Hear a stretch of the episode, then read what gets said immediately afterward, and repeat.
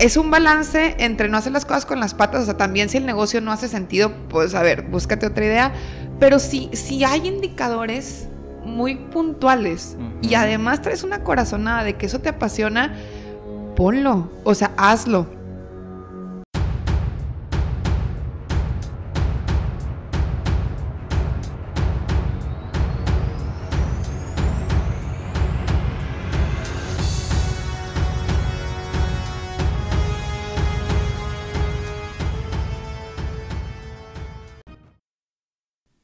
Bienvenidos titanes a este nuevo episodio. El día de hoy me acompaña Stephanie López, fundadora de Memoric, una plataforma totalmente increíble, totalmente disruptiva y con una visión demasiado amplia. Stephanie, bienvenida y gracias por acompañarnos. Muchas gracias a ti por la invitación. Un placer estar aquí compartiendo este día contigo. Gracias, Stephanie. Platícanos, ¿qué es Memoric? ¿Cómo nació esta idea? Mira, te cuento. Memoric es un negocio en el que nos dedicamos a conectar turistas con fotógrafos locales en todo el mundo.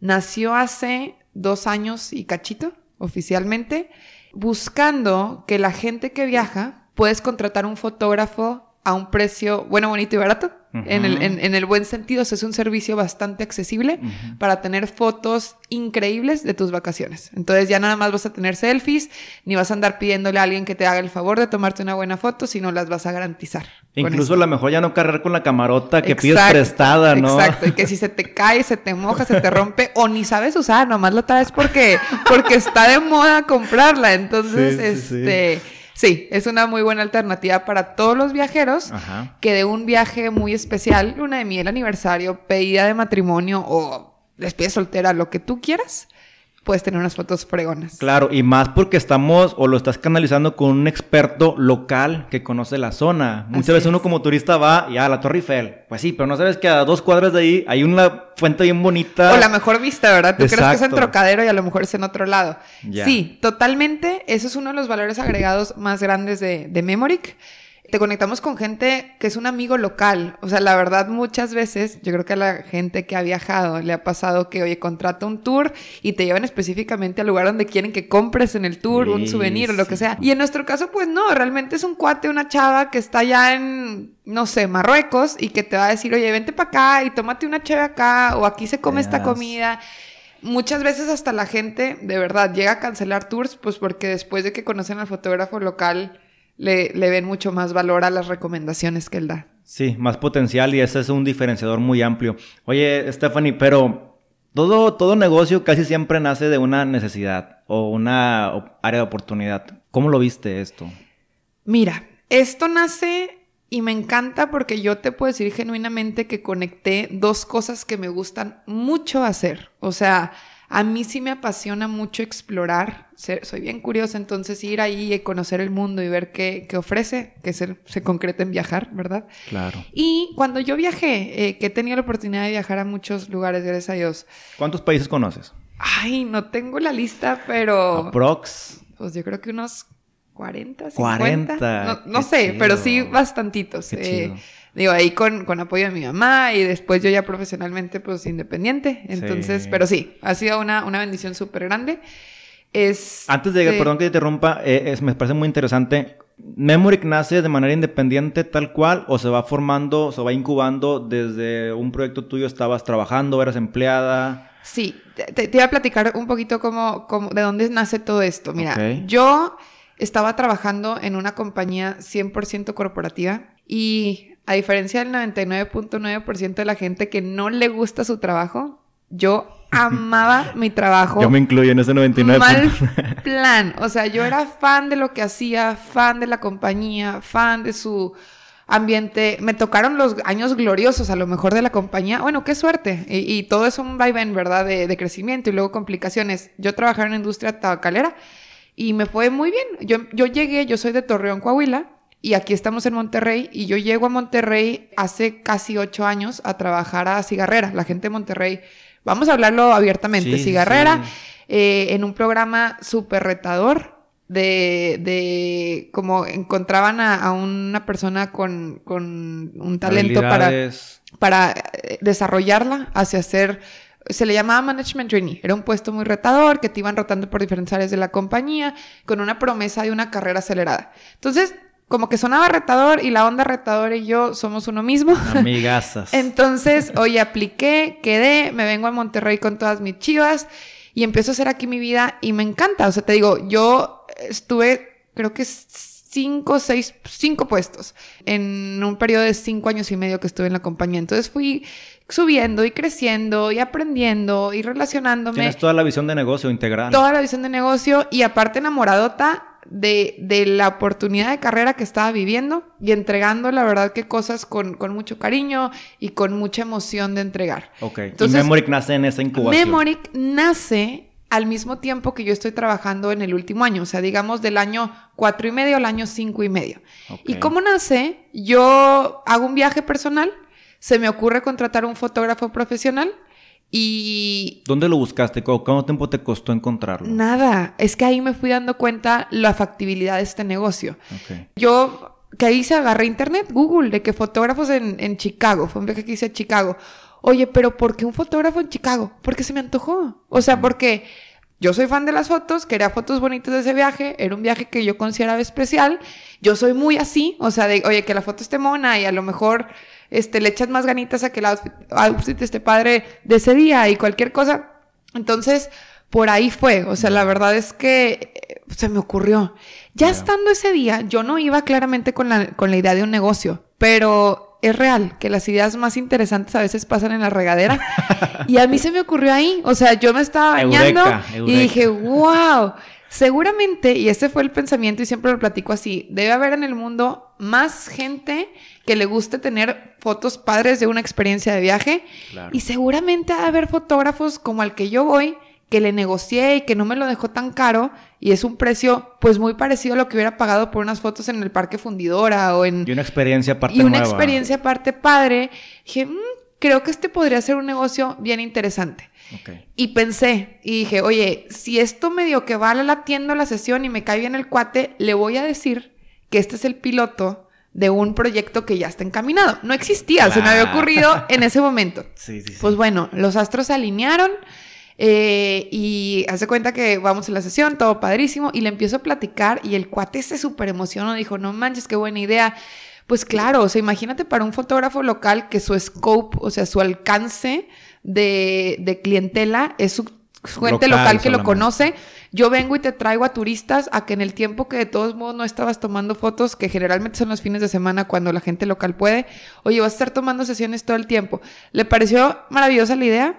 Y aparte, perdón, estos chavos pueden hacer un upgrade de su servicio con algún tour local, a, Fíjate algo que No lo manejamos así. Nos hemos estado enfocando mucho 100% al tema de fotografía hasta que se posicione y se, entienda perfectamente lo que hacemos. Pero claro, o sea, dentro de su más bien el valor adicional que ellos le ponen al, para su rating y lo que tú quieras es que tanto comparten de la ciudad y, y, claro, pues vas caminando y vas conociendo siempre. Se sienten útiles también ellos, se sienten como que, oye, soy un anfitrión en mi ciudad. Exacto. Es un plus que le das a la gente y encontraste el ganar-ganar en cada situación. Así es. Entonces yo regreso al viaje a Chicago muy emocionada en el avión. En verdad escribí eh, cómo iba a comisionar y se me ocurrió y empecé a pensar todo empieza pensando, oye, ¿cómo le voy a poner esta cosa? Todos los negocios empiezan de que cómo le voy a llamar esta cosa, qué forma va a tener, cómo va a saber, cómo va a oler, o sea, todo empieza igual. Y, fue muy rápido, o sea, ese, maratón, los maratones de Chicago generalmente son en octubre.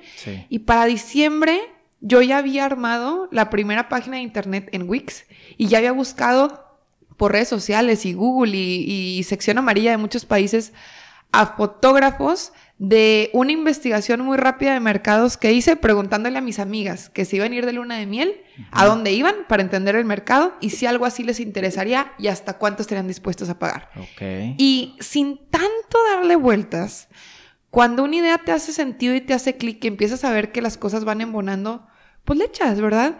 Yo dejé de perder tiempo en que si el branding y que si el logo perfecto, y que yo bajé una letra de dafont.com y ese fue el logo año y medio. O sea, primero me dediqué a probar si había una oportunidad de mercado real Y, si, y sí, si más gente se enteraba de que esto existía, se podría empezar a ser más eh, conocido orgánicamente. Claro, y esta parte me gusta mucho porque la comparto mucho contigo en el aspecto del tipo de mentalidad, la mentalidad de rico y la mentalidad de pobre, llamémosle así, porque el rico, así es en todos los negocios, oye, aquí, hay, aquí puede haber business, le entramos, primero disparan, después apuntan y al final se preparan.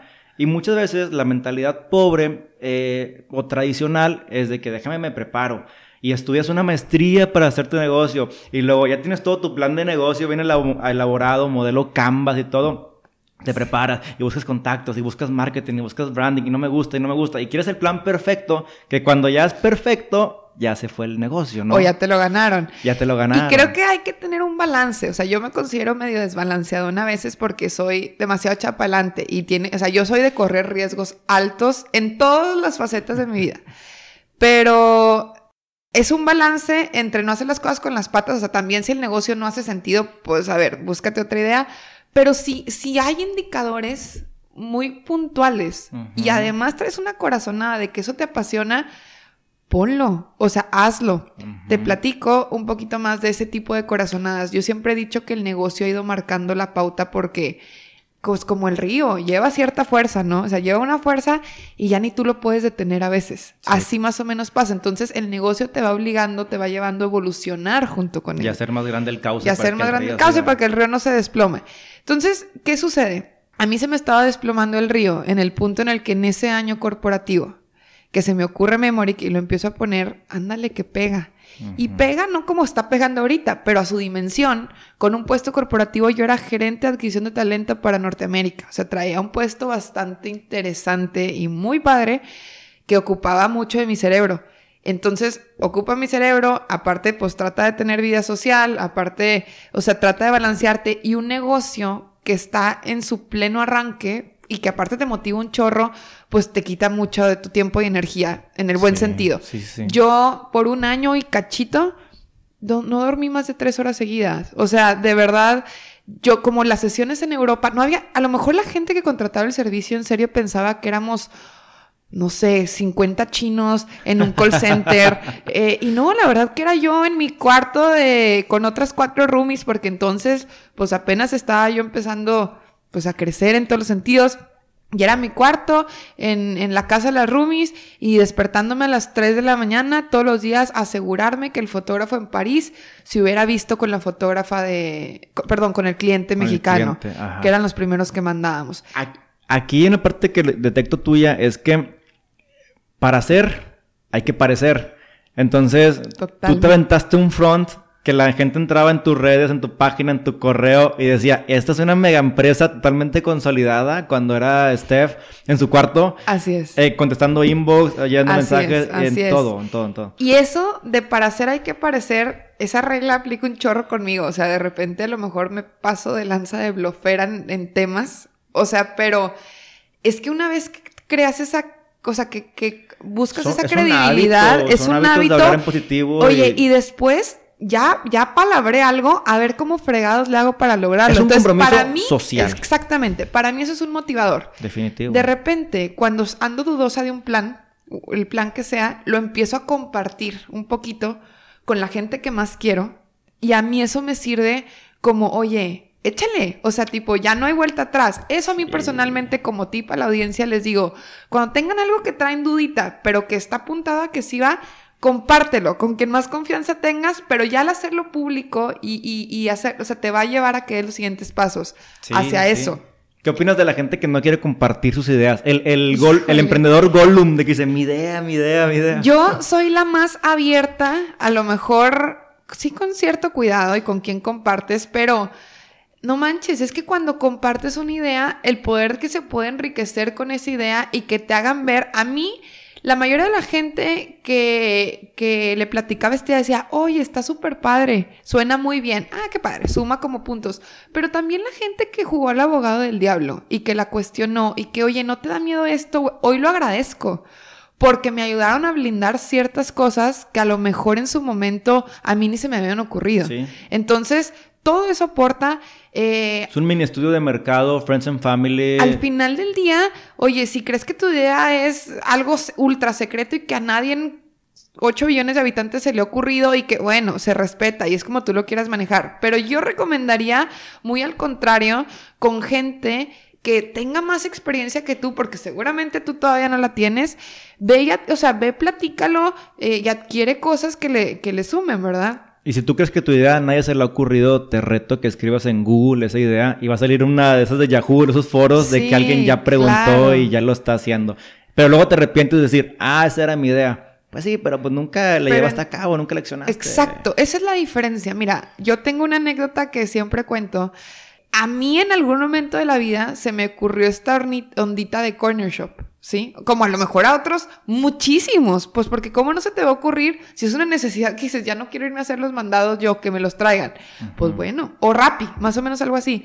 Hubieron unos pelados que no nomás se les ocurrió, que lo echaron a andar. Esa es la diferencia entre tener ideas maravillosas porque estoy segura que hay miles, yo siempre he dicho, ¿cuántas servilletas de carnes asadas no habrá con planecitos de negocios escritos ahí en la servilleta? o sea, ¿cuántas no habrá en el basurero de esas? Pero ¿qué tanta gente las llevó realmente a cabo?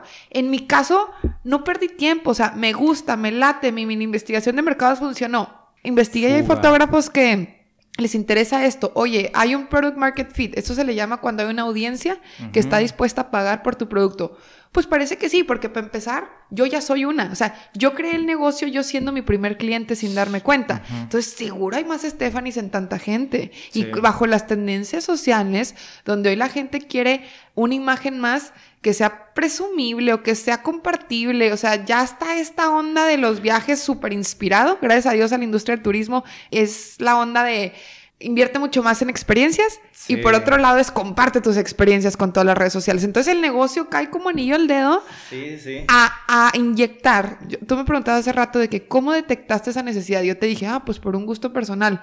Pero luego lo que hice con mi necesidad fue 100% estar inyectando necesidades a la gente. O sea, Memoric se dedica a, a la gente que va a viajar decirle, oye, ¿sabías que puedes tener unas fotos padrísimas en tu viaje a París? O sea, no nomás vas a sacar tu foto en la Torre Eiffel llena de gente, o sea, vas a tener una foto perrona en la Torre Eiffel. Entonces, eso hacemos, inyectamos la necesidad de que la gente diga, chinelas. Y, y pues todo el mundo, o la mayoría de la gente que viaja, quiere una foto padre.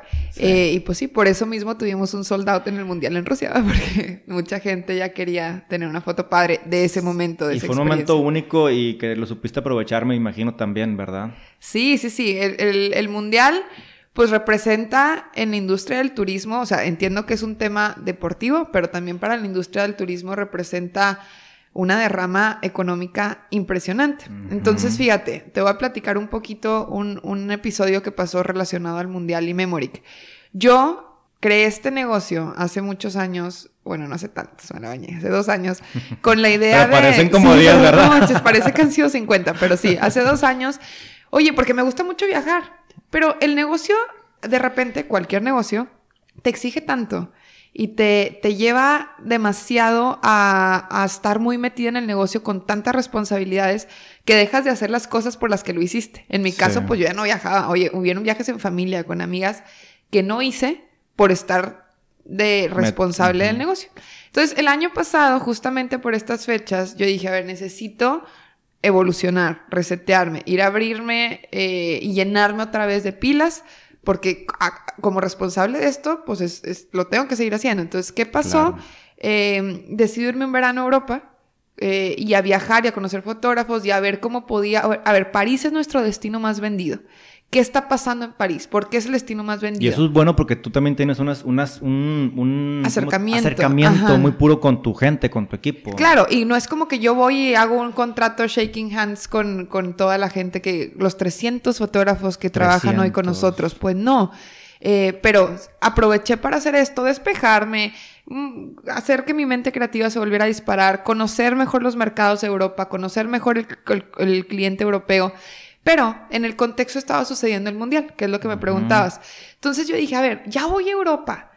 ¿Qué tanto provecho le puedo sacar a algo de lo que todo mundo va a estar hablando? Y la verdad, entre mis cosas disruptivas y, como yo me manejo, yo, yo soy, te decía, bastantito arriesgada. Entonces dije, oye, ¿qué pasa si me llevo 100 playeras a Rusia de Memoric y a ver cómo las meto al estadio. Ojo, ni siquiera sé si esto está permitido y ya pasó y no me pasó nada. Así como estaba sentada con toda la raza mexa en el mundial, que para empezar, estoy segura que mil hombres más querían ir al mundial más que yo. experiencia increíble. Volvería a ir, sin, está increíble.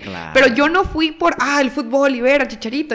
No, no, no. Yo fui buscando también cómo le hacía sentido, además de disfrutarlo, cómo le hacía sentido con el negocio. Yo dije, yo no voy a gastarme esta la nota para que no reditúe de alguna forma en algo que me enriquezca a mí y al negocio profesionalmente. Entonces, llego con mi mochila, digamos, mi hermana y yo que, le invité a este trip, se ve como un comercial caserón de gente, o sea, de memory que en el mundial muy padre. Y lo mismo hacíamos en los fanfest, que eran las fiestas. Entonces poníamos a gente de todas las nacionalidades, de que te puedes poner esta playera y tipo abrazas. Hacíamos tomas de cosas. Y estuvo muy, muy padre. Y eso le dio una credibilidad al negocio. Volvemos a la parte del bluffing. Oye, ¿qué presupuesto no, no traen para haber llevado una campaña tan creativa al mundial? Yo me acuerdo mucho que traía la onda de qué hashtag le vamos a poner, pero algo fregón. Y coticé con agencias de marketing y me costaba nomás porque me dieran la idea creativa de la campaña en el mundial, 50 eh, mil pesos, 40 mil pesos. Y dije, híjole, pues mejor me lo gasto en playeras y a ver qué hacemos. Y me puse a pensar, y, ahí te va el focus group. Venía yo en carretera con personas y les dije, a ver, díganme las cosas que son más representativas de México. Órale, uno, uno, uno, sin parar, dos minutos. Y alguien cantó El Cielito Lindo. Okay. Y de ahí agarramos la campaña, que fue con fotos, se alegran Cielito Lindo los corazones. Entonces, todas las playeras decían eso, la gente estaba bien conectada. Y fuimos dos chavas, nada más, este, viendo cómo creábamos esa, ese marketing visual. Oye, y hay una historia todavía más loca del mundial. Esta está muy buena. Yo dije, a ver, pero está padre lo de las playeritas. Y si no me sale, vamos por algo más grande. Entonces, yo un día, pues se me ocurrió poner en mi Facebook a ver, raza, ¿quién conoce o tiene un conocido en ESPN? Para mí, en mi cabeza fue, ESPN es igual a una de las audiencias más grandes de lo que todo el mundo va a estar hablando. Claro. Y por contactos de la vida y porque no le tuve miedo a preguntar y al qué dirán y al que, porque eso es de lo más importante que debes de tener cuando te estás aventando algo. Alguien me pasó el contacto de una persona que trabajaba en ESPN. Bueno, resulta que este hombre era el presidente de operaciones de ESPN Internacional. Y dije, órale, tengo un WhatsApp, me pasaron su celular, para hacerle un pitch de 50 caracteres de a qué voy al mundial y por qué lo estoy buscando y qué quiero de él. Y así, de Tiempo, tiempo, tiempo, tiempo. Cuando tú quieres mandarle un mensaje a alguien importante, hagan lo que está haciendo Stephanie, por favor. A mí me cae mal y es una estrategia de que si tienes la única oportunidad, no le pongas hola. Porque mucha gente, hola, ¿cómo estás? Te va a contestar la persona en dos semanas y ya perdiste todo un, la oportunidad única. Entonces tú la aprovechaste y cómo estructuras ese mensaje único, esa oportunidad única. Tiene que ser súper claro. O sea, ¿qué, ¿quién eres y qué buscas? Punto. O sea, es una presentación de hola. ¿Cómo le puedes ayudar a él? Ajá, y cómo le puedes ayudar a él. En este caso, la verdad es que fue mucha más la ayuda de ellos para mí, pero, pero sí, obviamente, este, le digo, oye, hacia grandes rasgos, voy al mundial en estas fechas, soy una chava que está emprendiendo un negocio, te pido tu ayuda. Me gustaría que me conectaras con José Ramón Fernández, David Fiderson, Miroslava Montemayor. Mi amiga Miroslava Lucero. Un saludo para Saludos, saludos si nos escuchan. Sí. Este, a ver cómo podríamos hacer una conexión en la que, ¿qué te sirve de mí? Yo tengo fotógrafos y cómo ustedes pueden a lo mejor hacer un broadcasting. Oye, pues es publicidad de alguna manera gratuita o, muy económica, si lo quieres ver en la inversión que yo iba a hacer, con, con, gente y figuras que van a estar todo el mundo observando, ¿verdad? Súper bien. Entonces, ¿qué hicimos? Este señor, por si quieres hasta un golpe de suerte, que dicen mucho que cuando estás en una onda de que traes todo el power, no es suerte, simplemente como que el universo conspira que las cosas se den. Bueno, a mí me conspira un chorro. este, y me contesta de que claro que sí, Steffi, será un placer. Nos vemos en Moscú el 17 de mayo y yo te voy a pasar los estudios a que nos tomes las sesiones de fotos oficiales del mundial. Por un mensaje en Facebook, una pregunta. Por una pregunta que dije, ay, me van a echar carro, hombre, de que ahora, ahora qué se me está ocurriendo. Y fue el hit de ese viaje, esa pregunta, realmente. Fue el hit de ese viaje y fue lo que nos permitió vender muchísimas sesiones de fotos. Y me he dado cuenta que mucha gente trae este mood, gente que es líder, sobre todo, trae ese mood de ayudar a más personas. O sea, la gente que llegó a un pueto y abusa de su poder es, es mamila. Pero la gente que le costó trabajo, que viene y que sabe la importancia de que esto funcione, tú les escribes y te responden y te reciben y te dan tips y son amigos, se convierten en amigos. Y, todo se va pagando. Digo, a mí mucha gente me ha invitado en, la vida después de Memory, oye, ayúdanos con esto y nos puedes dar una mini clase de esto, ¿qué aprendiste? o sea, una ponencia, lo que sea. Mira, todo eso al final de alguna manera la vida te lo va también transformando en algo que es cuando tú levantas la mano y pides ayuda también te la dan. Definitivamente.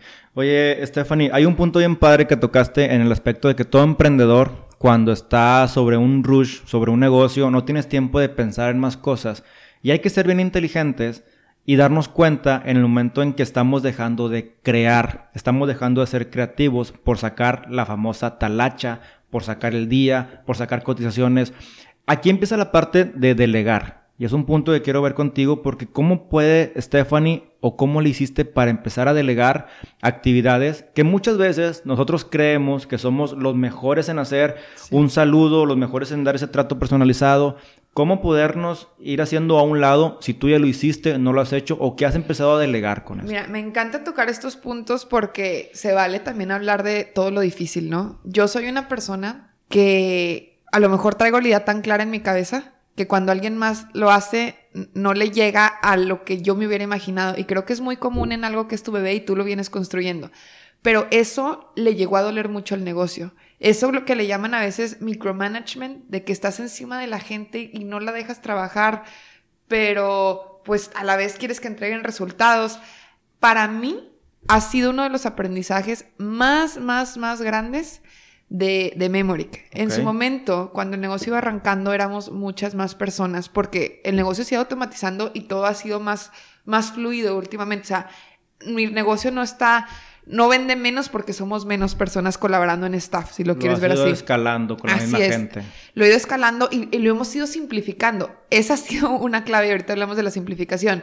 Pero el, el delegar como tal, cuando sabes hacer esa arma, es maravilloso y es quitarte una barrera de decir, ¿qué pasa? Si, o sea, duele mucho a lo mejor ese primer de que es que si yo no estoy se va a caer esto.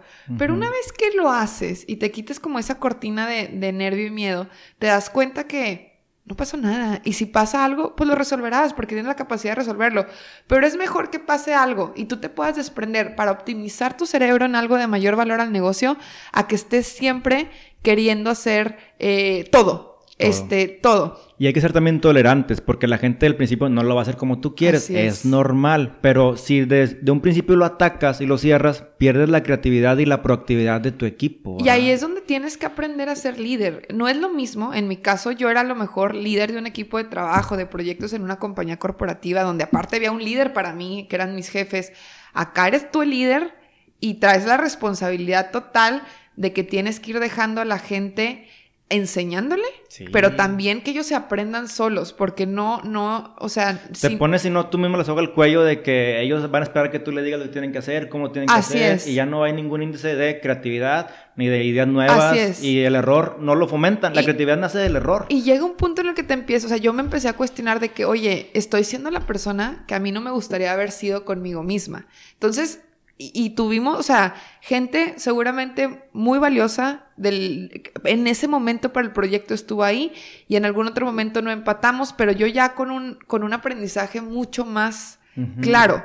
Te voy a platicar algo. El, yo el año, no, el mes pasado en marzo me fui 10 días de vacaciones por mi cumpleaños. Me fui un periodo largo a un lugar donde estábamos completamente del otro lado del mundo eh, y dije, a ver qué pasa. O sea, veníamos un ritmo de crecimiento este año muy interesante, a ver qué pasa. Y para mi sorpresa, lo único que pasó es que crecimos también. O sea, mm.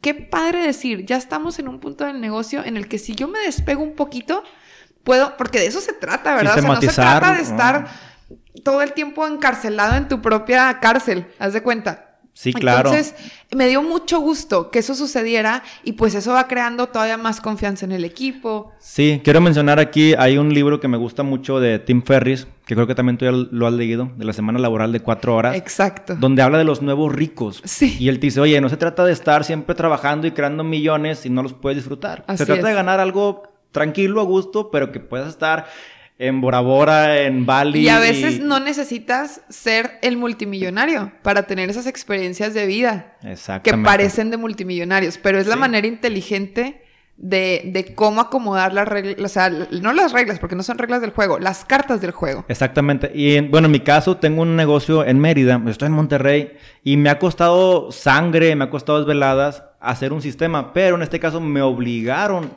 me obligué a hacer este sistema porque no puedo estar yendo todos los días a Mérida. Y hay un libro que también le, recomiendo a la gente que no escucha, que acaba de salir ah, en este mes, se llama Clockwork. Haz que tu empresa funcione como un relojito y te empieza a dar puros tips de identificar el, par, que le llaman el plan de la abeja reina, que es lo que te debes de centrar tú, es lo más importante para que funcione. Y todo lo demás que está alrededor, irlos delegando, delegando, delegando. Y es como tipo una guía, una guía que te ayuda mucho a eso porque es necesario. A ti no sé qué, qué caso de éxito, qué ejemplo tengas dentro de, de Memory que hayas podido delegar y qué te haya costado delegar o que aún no puedes delegar. Mira, lo que más me ha costado delegar es el tema de customer service, porque ah, yo soy de la regla de, a mí me gustaría que me atendieran como yo atendía. Claro. Y nadie lo va a hacer con tanto amor y tanto cariño que, el, que se le ocurrió la idea. Y luego ves cosas como Uber, que al principio llega Uber con todo, eh, y agua y el carro limpísimo y así. Y conforme pasan los años, el servicio está cada vez más gacho porque crecieron y crecieron y crecieron y le dejaron de prestar a lo mejor atención. No puedo echarle tierra a Uber, pero es un ejemplo que a lo mejor nos hemos dado cuenta. y, em, pasa en todos los negocios. porque te puede pasar a ti o te va a pasar o ya te pasó o a ti que nos escuchas en el aspecto de que llegas a una zona de confort en el que ya la gente me conoce, ya me están comprando, ya hay flujo de efectivo. Así es. Y ahora sí voy a disfrutar. Pero viene la competencia, en este caso Didi y te mete y le mete el doble, el triple. y tú, oye, si yo tengo lo las mismas, mismas ideas, ¿no? ¿Qué fue lo que pasó? Pues caí en zona de confort como negocio, lo sistematicé. Entonces, eso ha sido una de las partes que más cuidado he tenido en, en, que cuando se deleguen, se deleguen con el mismo cariño. Y por lo mismo, a lo mejor es una de las partes, entre comillas, que más audito y que más estoy al pendiente, pero también, pues, ¿qué tienes que hacer? Entrenar mejor a la persona que está responsable de eso, explicarle por qué sí o por qué no está haciendo las cosas bajo la misma idea en la que se planeó. y es eso, todo el tiempo es, entrena a la gente para que la gente sume a tu, a tu trabajo y a ti te permite enfocarte en las cosas, insisto, que más agregan valor. Oye, cuando yo, el negocio, no todo ha sido miel sobre hojuelas en todos los meses de todo el momento. Hay meses más complicados, hay meses de mayores retos. Claro. Entonces, eh, cuando en un momento de caos del negocio, que vamos a llamarle caos un mes que, que queríamos llegar a tal métrica, no funcionó, tuvimos muchas cancelaciones, lo que tú quieras, hay dos alternativas, ¿no? Te empiezas a paniquear y vemos súper bien, o sea, ¿qué está pasando y por qué no? Y lo, lo mejor que yo pude hacer fue como salirme del problema y, recordar otra vez, oye, ¿en qué era muy buena cuando esto estaba bien? O sea, yo que estaba haciendo muy bien cuando esto empezó, cuando esto detonó, y vámonos otra vez ahí. O sea, no como un retroceso, sino como un tener muy claro cuáles son las ventajas y la mejor versión de Stephanie encausada hacia volver a crear eh, cosas positivas para el negocio. Porque es bien fácil dejarte llevar por la ola de que no, no, no, no, no, no, no, y te empiezas a asustar, te empiezas a asustar, y, y, si solo estás como que dándole vueltas al problema, en vez de pensando en, en las otras cosas que lo hicieron positivo, a veces no sale el resultado bien. A veces es volver a la esencia y si no lo puedes volver, tu equipo es el, es el que está más sensible ahorita con esos temas, ¿no? Creo que tienes que hacer este, ese match para poder salir de esas situaciones o tropiezos por temas que tú ya dejaste a un lado. Y no es porque lo hayas olvidado, sino que estás creciendo y no puedes quedarte siempre haciendo lo mismo, ¿verdad?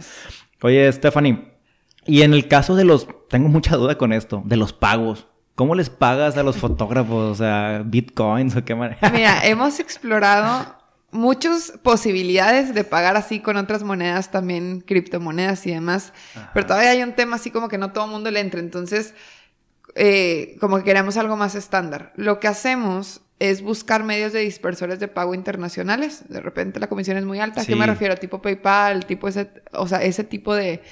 Y echándole comercial, Banregio a los emprendedores los apoya mucho. Entonces, con el tiempo me fui dando cuenta que convenía más transferir dinero a través del banco que a veces usando los dispersores. Entonces, hay ahorita muchos apoyos para emprendedores eh, que los bancos están dispuestos como que, a ver, no te cobro el fee de transferencia, que a veces es súper caro y nos comía la comisión si lo mandábamos por banco. En lugares como Cuba encontramos otras formas más creativas, inclusive de repente pagándoles tarjetas de teléfono a los fotógrafos, o sea, de todo tienes que verle. Tienes que tropicalizarlo en Camboya, que no hay PayPal, a veces tenemos que usar Western Union o buscar cosas más baratas, o sea, eh, buscarle el cómo. Mira, el negocio así como que, ay, pues qué fácil, ella nomás está en su casa y conecta al fotógrafo con el cliente. Imagínate el grado de complejidad de un negocio en el que operas con muchos idiomas, muchas culturas, muchas monedas, muchas zonas horarias, las barreras culturales, o sea, todo eso lo, lo vamos aprendiendo sobre la marcha y, vamos tomando decisiones. Y los precios los fijas también según la, el país, me imagino. En un inicio tenemos precios diferenciados. Ahorita, echando el comercial, todas las sesiones en México por una hora de fotos y entregamos más de 50 fotos cuestan 180 dólares. Ok. Que es mucho más económico que si tú vas y reservas una sesión en el hotel y que es más o menos el precio que tú podrías pagar por una sesión de fotos en tu ciudad. O sea, no estamos fuera del mercado. Y a expensas de que sea buena la reputación del fotógrafo, de que te haga buen trabajo. O que le deposites a alguien y no aparezca. Sobre todo entre más exótico es el país, más corres el riesgo de que eso pase. o de que te timen o lo que sea. Ahorita hay un chorro de fraudes. Nosotros damos la cara de que sí o sí te vamos a dar tu servicio y tienes una garantía.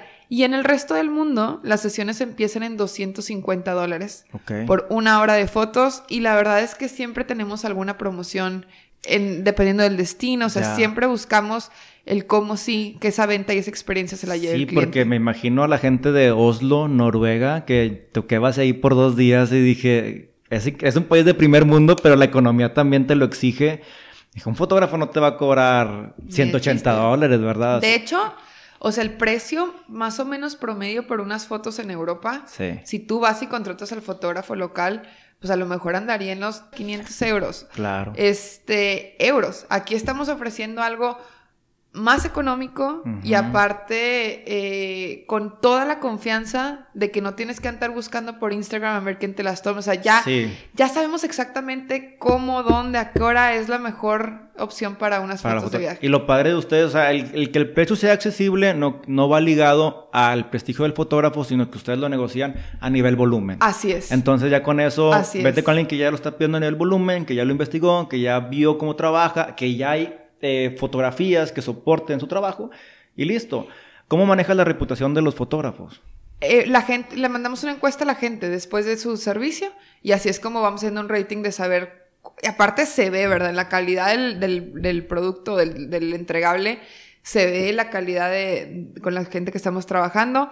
La gente nos escribe mails de que quede súper contenta. La verdad, si hoy te metes a revisar todos nuestros reviews en Facebook, 200, 300, no sé cuánto haya, que aparte en México la gente no, no le da mucho peso a, hacer un review, pero te puedo decir que el 98% son gente súper feliz, eh, con cinco estrellas de calificación de, de este servicio. O sea, de verdad nos esforzamos muchísimo.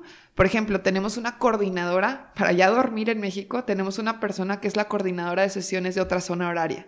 Entonces, cualquier detalle, ella se encarga, o sea, hay un equipo que se encarga de asegurar que alguien que está viajando en una zona horaria diferente a México tenga un llamado de, de emergencia. Sí, o sea, está ahí en línea, está en el pendiente del cliente. O sea, está padre porque hay un, hay un apoyo previo durante y un post-venta Todo el acompañamiento. O sea, Memoric no es un marketplace para los que estén un poquito más asociados con la onda de, startups y eso. O sea, no es un marketplace donde cualquier fotógrafo va, se postula y ofrece el servicio. No. Memoric es todo el servicio integral, donde te ayudamos con tu reserva, te canalizamos con el fotógrafo, tenemos un medio de comunicación como Airbnb, es una plataforma donde una vez que haces tu reserva, el fotógrafo platica contigo, hacen toda la mm. logística y aún así si tienes duda, hay alguien del equipo de Memory que te va a poder atender casi casi 24/7 porque está la gente en México, está la gente en Europa coordinando hasta que te entregamos tus fotos. ¿Algún día pensaste romper fronteras de esta manera?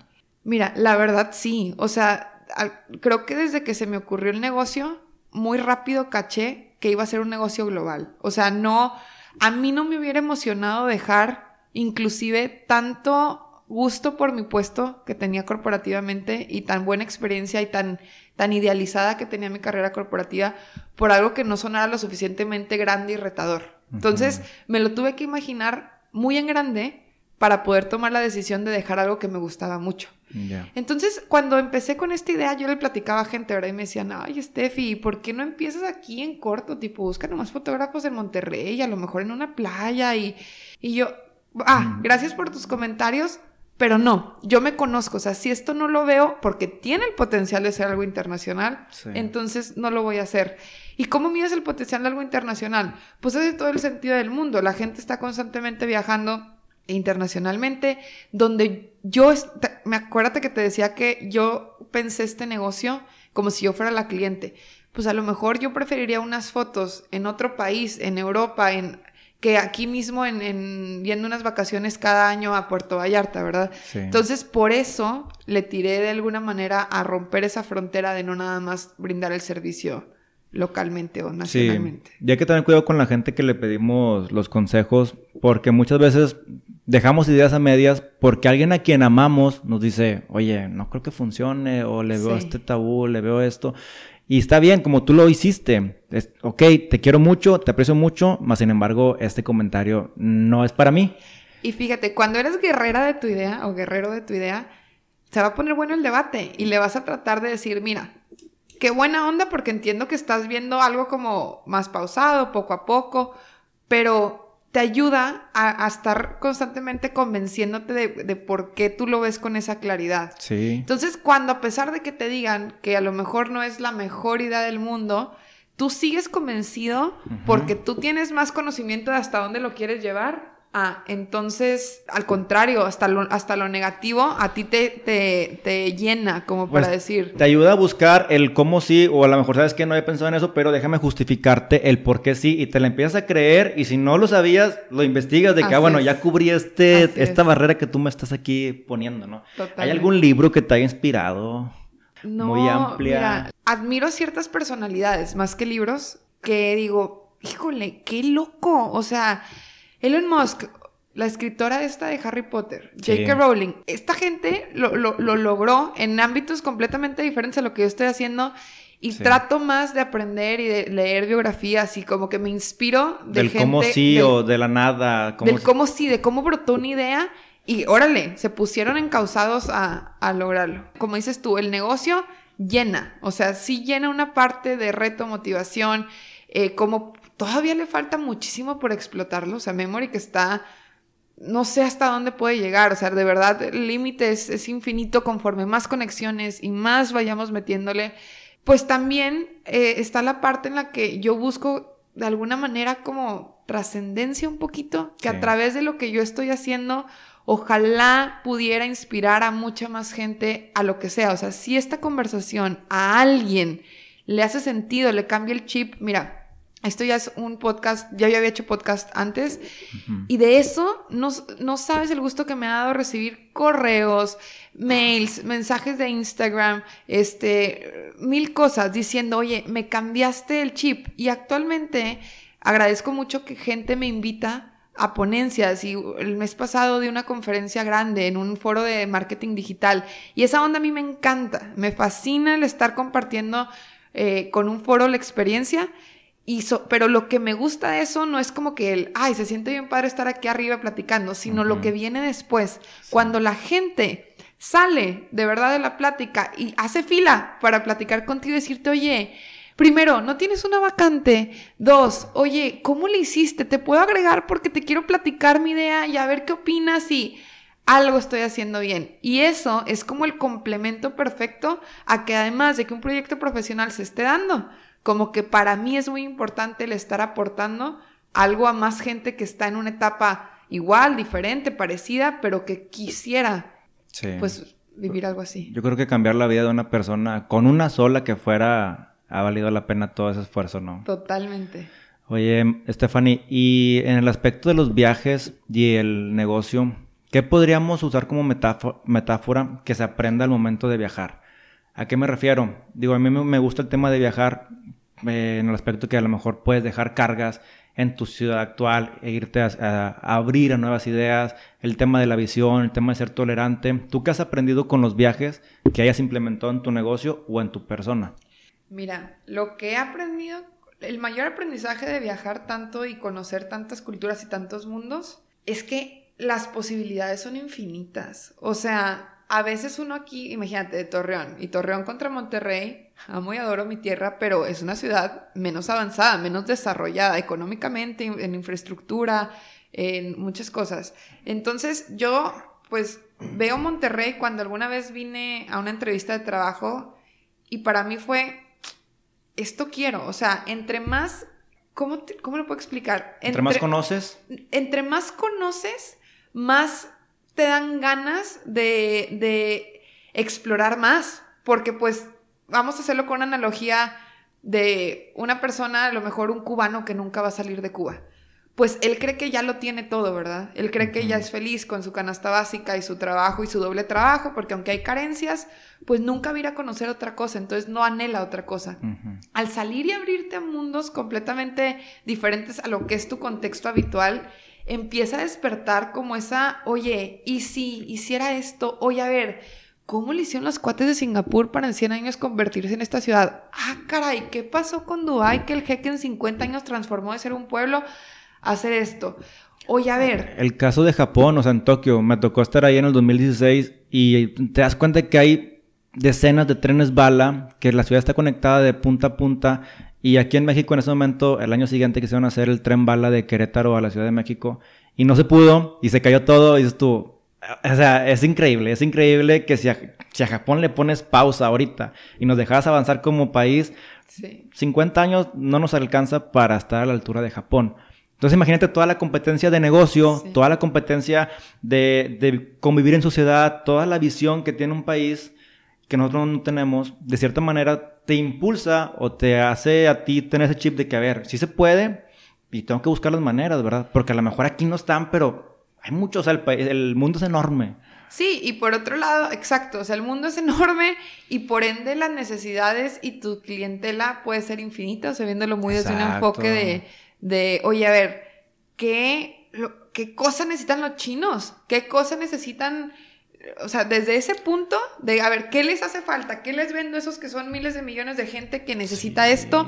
Hasta, oye, qué bien lo están haciendo y por qué acá no. O sea, viajar te permite cuestionarte un chorro tu presente, o sea, y, y también, si, si, en algún punto te vas, pues, hacer esas conexiones con gente y en tratar de entender allá por qué lo están haciendo así, por qué piensan así, cómo crecieron de cierta forma, te da una apertura de, mm, y si yo vengo toda la vida pensando que es así, oye, no que me voy a cambiar de religión a los musulmanes ni a los budistas, pero a ver, ¿qué onda con esta perspectiva de vida? Y eso cómo Tomas lo mejor, puedes tomar lo mejor de cada uno. Exacto, simplemente es estarte conectando con muchas opciones, o sea, un viaje es conectarte con muchas más opciones allá afuera en las que tú puedes agarrar cosas que te hagan evolucionar a, una mejor versión. Y realmente cuando alguien pone un negocio en México que dicen, oye, esto es innovador, créeme que no es innovador. Seguramente alguien vio que en Japón habían estacionamientos donde eran de tres pisos y dijo, ah, pues lo voy a poner en México. Y para aquí es innovador. Y el que pega primero, pega dos veces. Pero esto lo encontraste por viajar. Oye, viste en Ámsterdam que hay unas ciclovías y todo está acomodado. Bueno, yo que estoy secretario de vialidad en tal estado, déjame lo traigo. Ah, es innovador. No, pues está es viajando. Las ciudades se conocen viajando, decía el Che Guevara, caminando en las banquetas. Entonces, esto también te da a ti mucha confianza como persona. Es que mira, viajar te quita el miedo a muchas cosas. O sea, como que y a lo mejor no todo, o sea, no está en los planes de toda la audiencia decir, ay, me aviento un viaje a. No, pero salirte de tu, de tu, salirte de lo que estás viviendo del día a día está. El hecho de ir al aeropuerto ya está rompiendo algo porque, oye, que si pierdo el avión, que si se retrasa, cómo lidio con la aerolínea, cómo negocio con ellos para que me dé la noche de hoy porque ya perdí este vuelo, la maleta, y si pierdo mi equipaje y me quedo sin nada, pues así es el negocio también, o sea, te puedes quedar sin nada y son cositas pequeñas que forjan un carácter, creo yo, al momento de viajar. Totalmente. Vamos a ir cerrando este, este podcast. Estuvo muy nutrida la, la charla contigo. Podemos hablar durante horas de mil y un temas que nos faltan ahí por definir. Pero me gustaría que nos dejaras ese consejo, eso que te ha servido a ti y además un consejo que tú le dirías a Stephanie de 10 años. Eh, justo eso, o sea, quítate las barreras de cualquier miedo que puedas tener. Para mí es más valioso, o sea, yo, yo como que admiro mucho a la gente que lo intentó. Yo cuando renuncié a mi trabajo, yo le decía al director del área en la que trabajaba, le decía, mira, es que como que yo soy de las que quiere ir por todas las canicas. Entonces, si yo estoy aquí en BAT, es porque algún día, y con mucho respeto, es más, tú lo sabes, yo quisiera tener tu puesto. Si no, no estaría aquí. O sea, si yo no quisiera ser la directora de esta compañía en esta área, pues, ¿qué estoy haciendo aquí? Para mí, ¿ok? Habrá otra gente que tiene otras motivaciones. Pero eh, hay algo que ya no me está permitiendo a mí entregarte el 100%, que es este otro negocio. Es un tema de congruencia. Y hoy que tengo, tenía entonces cuando renuncié para poner Memory 26 años. Ok hoy que tengo 26 años, lo peor que me podría pasar es a la Stephanie de 40 estar sentada en la mesa directora y decir, ay, cuando tuve 26 años tuve una idea que no supe y no exploté el potencial que tenía. Y eso sí podría llegar a ser una frustración. Entonces, mi mayor consejo es sean congruentes a sus inquietudes, en este caso profesionales, y más vale intentarlo y morirte en la raya y entonces decir, pues no, no era por ahí, mira, no era negocio y estuvo muy bueno el aprendizaje y me regreso a la vida Godín, al cabo, para la gente que en serio busca trabajo, siempre va a haber chamba y siempre va oportunidades de sobresalir y volver a crear una carrera. Y además de que agarraste experiencia, porque oye, este cuate renunció, ya hizo algo, ya aprendió, tiene poder de decisiones, tiene iniciativa, pues lo quiero en mi empresa, ¿verdad? porque aunque no le fue bien afuera, pero pues él trae todo el punch y adentro lo puede hacer bien, cobijado con mi empresa. Y ese a lo mejor es el worst case scenario, si lo quieres ver así de, híjole, que tampoco es malo. O sea, es que la verdad ningún escenario es malo, ni hay gente, y lo entiendo perfecto, que dice, emprender, no hombre, aquí yo tengo toda una seguridad económica, un caminito de carrera. Oye, wow, qué padre que lo tiene claro. Pero para aquella gente que tiene el espíritu y que dice, es que a mí no me gusta que me manden, es que a mí no me gustan los horarios fijos, es que eh, mi total desarrollo motivacional está por este lado, pues entonces sé congruente con eso, toma una decisión, agarra el proyecto que te quite el sueño, realmente que te emocione y échalo a andar sin miedo. Acciona. Eso es. Entonces, a Stephanie, hace 10 años, ¿qué le puedo recomendar? Pues continúa con esa como mentalidad de que las cosas que te van haciendo sentido, las vayas persiguiendo no pasa nada. O sea, no pasa nada y lo peor que va a pasar es que vas a aprender. Lo peor que va a pasar es que vas a aprender. Me gusta. Cerramos con eso. Sí, lo peor que va a pasar es que vas a aprender. Genial. Stephanie López, muchas gracias, Memoric, por acompañarnos en este podcast de Titanes. Muchas gracias a ti. Hasta la próxima.